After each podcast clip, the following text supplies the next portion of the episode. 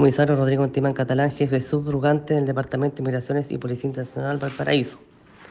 Con respecto a las diligencias efectuadas, primeramente se realizó un estudio georreferencial del lugar donde se sitúan los extranjeros que se encuentran efectuando el comercio informal, logrando determinar diversos días y horarios, focalizando nuestras labores en el eje con del Bellavista y el sector pesquero de Caleta Portales.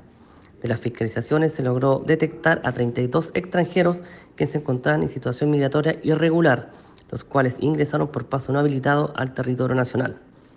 Cabe ser presente que se informó de manera inmediata al Servicio Nacional de Migraciones a fin que disponga las infracciones que haya lugar sin perjuicio de otras sanciones que establezca la ley vigente.